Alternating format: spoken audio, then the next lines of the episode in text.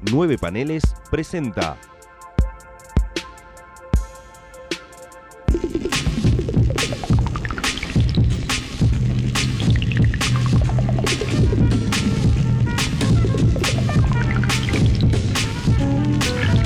Hermandad condenada. Bienvenidos a un nuevo episodio de Hermandad Condenada, el podcast de nueve paneles dedicado al Doom Patrol. Mi nombre es Gonzalo Ruiz y como siempre estoy acá acompañándolos estos minutitos breves o no tanto, dependiendo cuando quiero hablar de este capítulo. Donde vamos a hablar obviamente del capítulo Flex Patrol, tal vez uno de los más esperados por la gran mayoría de la plana fanática de Doom Patrol, que es la, la aparición en su total gloria de Flex Mental, o tal vez uno de los personajes más queridos o recordados al menos de, del run de Grant Morrison.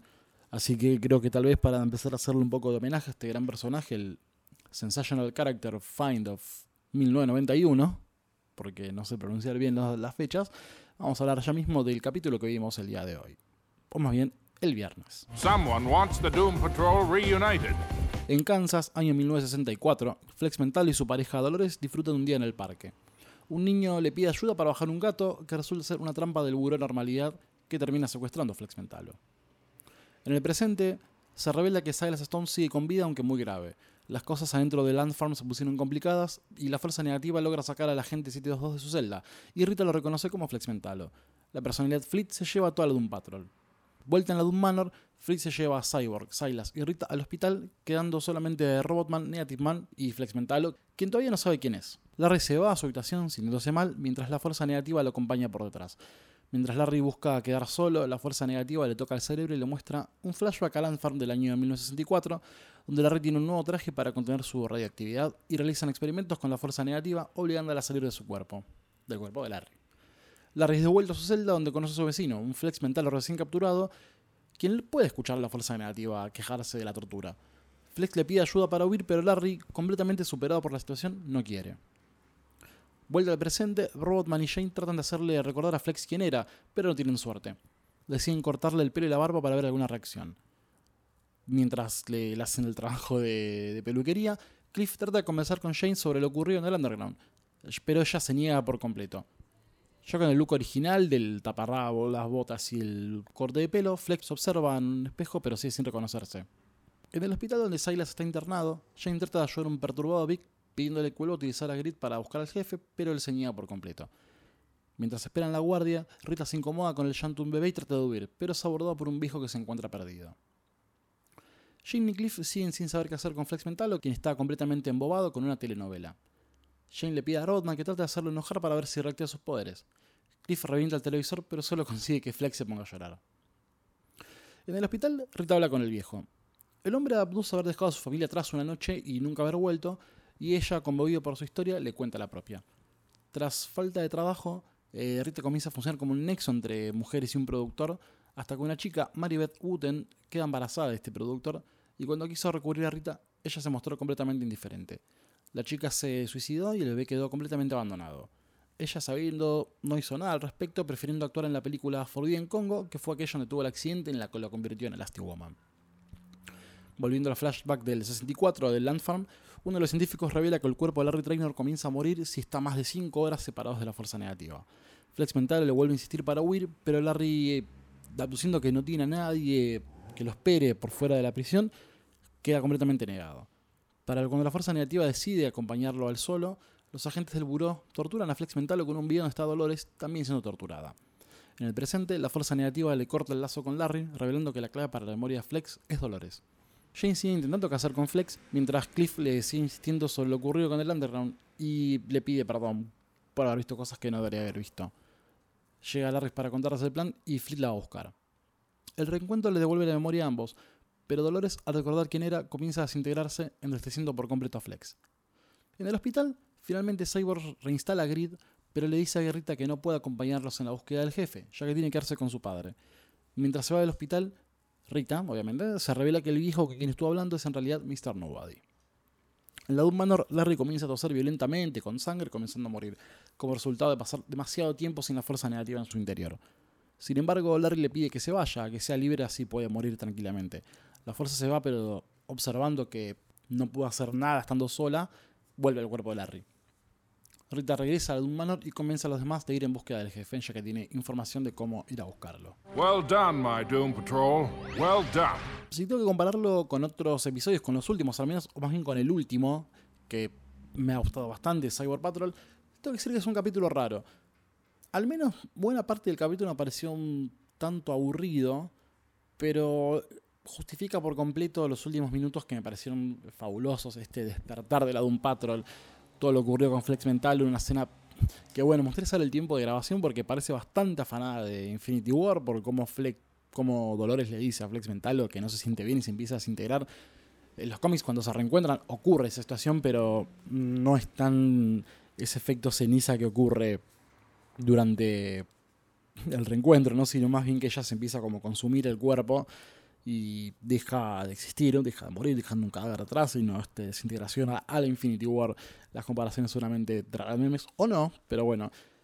Aún así, si bien, repito, el capítulo me pareció un tanto aburrido en algunas cosas, tengo que decir que estuvo bueno, sobre todo la conclusión.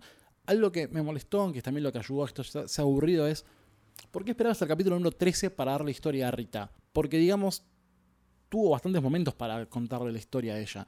De hecho, los tópicos que estamos viendo, el tema del bebé, las cuestiones que ella tiene con aparentemente una familia o algo parecido, lo vimos en el capítulo 2, en Donkey Patrol.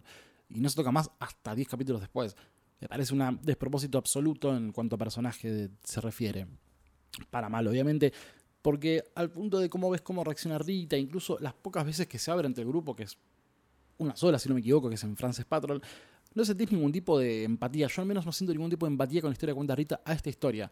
Después de ver a un personaje tan molesto, tan contrera, que haya tenido su despertar ahora, decir, vamos a buscar al jefe, la persona que menos quería ir recién ahora, mm, no me terminó de convencer. Tal vez alguno opine lo, lo, contrario, pero yo la verdad que no, no estoy del todo con esta nueva Rita. Me gustaría por verla en todo su esplendor en los próximos dos capítulos, que son los últimos de la serie, pero para mí es un poco tarde. Por demás, eh, está bueno cómo se van acercando más eh, Shane y Cliff. Un poco más parecido lo estamos viendo, en lo, que lo podemos comparar en los cómics, mejor dicho, no estamos viendo porque el cómic ya terminó de salir. Pero las comparaciones son bastante parecidas para ese lado, lo cual lo celebro por completo. Es mi pareja favorita, eh, Crazy Jane y Robotman, no en sentido romántico, sino en sentido de hermandad. Aunque obviamente, medio que Jane siente cosas lindas por Cliff en el cómic. Pero bueno, eh, tal vez obviamente la, diva de este episodio es Flex Mentalo, de quien vamos a hablar de el número 42, que ya lo nombré en episodios anteriores, que es el Musclebound, el origen, el origen secreto de Flex Mentalo. Básicamente, el origen de Flex Mentalo, vamos a hablar un poco del cómic antes de hacer las comparativas, ocurre mientras el jefe pasea junto con Joshua y la mujer Sara, que, que la hablamos en el capítulo de Danny Street, pasean justamente en Danny Street mientras el jefe piensa que esta va a ser, piensa y decide, como si pudiera controlar todas las voluntades humanas posibles, decide que el Danny Street va a ser la nueva, el nuevo headquarter de la Doom Patrol, la nueva sala de operaciones. Y en el medio de todo esto, Flex Mentalo, que también recupera la memoria para tenerla perdida y todo lo demás, cuenta su historia. Un hombre flacucho, muy um, escuálido en la playa, molestado por un bully, logrando que su pareja de ese entonces lo tome como un tarado hasta que un día recibe a través de un hombre bastante particular que tiene como una televisor en la cabeza, un sobre todo y unos cables con cosas que le cuelgan, le, le entrega un cupón que pide que lo, lo entregue en un, en un buzón que al poco tiempo recibirá un libro que se llama Muscle Mystery for You. Este libro es quien le da la posibilidad de tener los poderes músculos, los poderes que tiene él. Él es considerado como The Muscle Man of Mystery los poderes de él son extraños, no, no, no son descriptivos, pero se accionan cada vez que él flexiona un músculo. Las cosas que ocurren son bastante disparatadas. De hecho, bueno, lo vimos en el capítulo. Hace aparecer un arroz, un desayuno, abre un, un tajo en una pared, destruye todas las luces. Los poderes de Flex Mental son imposibles en ese sentido porque realmente tal cual pasa flexiona los músculos y ocurren cosas maravillosas, siempre obviamente en beneficio, porque es un héroe, el héroe de la playa. De hecho, también cada vez que él flexiona, un halo aparece sobre él que dice Hero of the Beach, como anunciando perfectamente qué estamos hablando. Obviamente, mientras se ocurren estas cosas, Flex Mental se convierte en un superhéroe que tiene como sus aliados que son The Zipper, The Atomic Pile, Donald O'Mara, que es el hombre 45, y The Fact. Son héroes que según cuenta Flex Mentalo, todos tienen por algún motivo que ver con el color verde. Es algo que se reveló en, el en los números siguientes, en el arco del Pentágono, ya lo comentamos. Flex Mentalo es en realidad la creación de un niño llamado Wally Sage, que, creaba un cómic con crayón verde porque era el único lápiz que tenía, que era My Greenest Adventure. Básicamente es un acto de metaficción espectacular la historia de Flex Mentalo en los cómics. De hecho, en la serie se nombra a Wally Sage como un publicista, que es quien creó a Flex Mentalo como publicidad para seriales. Acá, sin embargo, Sage era un niño trastornado y triste que... No, trastornado, era un niño triste, bu bulineado, que en su soledad creaba cómics y diseñó este personaje maravilloso, que por algún motivo logró salir a la vida real y armarse estos personajes que también salieron a la vida real, que eran creaciones del pequeño Wally. Dicho todo esto, Flex Mentalo logra conocer a Dolores, quien es su, el amor de su vida, hasta que una de sus tantas misiones tiene que ir al Pentágono, por algún motivo extraño. Son las cosas que les comenté un poco el capítulo anterior, muy por arriba, porque bueno, como les dije, a partir de estos momentos los arcos de un Battle se ponen cada vez más pesados. Yo recomiendo, como siempre, que lo lean. Él tiene que básicamente doblar el pentágono, tiene que dejar de tener cinco lados para convertirse en un círculo. Flex se obsesiona por completo, se la pasa encerrado, hincando los músculos lo más que pueda. Esto logra que Dolores lo deje, de, de, deje a su pareja. Ocurran varios trastornos hasta que en un momento es capturado por eh, los Men of Nowhere originales, que los vimos también en los números posteriores, porque los que vimos en, la saga Annie Street, varios números atrás, son unos falsos Men of Nowhere creados por Darren Jones, el hombre más normal del mundo. Nada que ver con este Darren Jones del buró. Flex Mentalo decide entrar al Pentágono y ahí es cuando es capturado.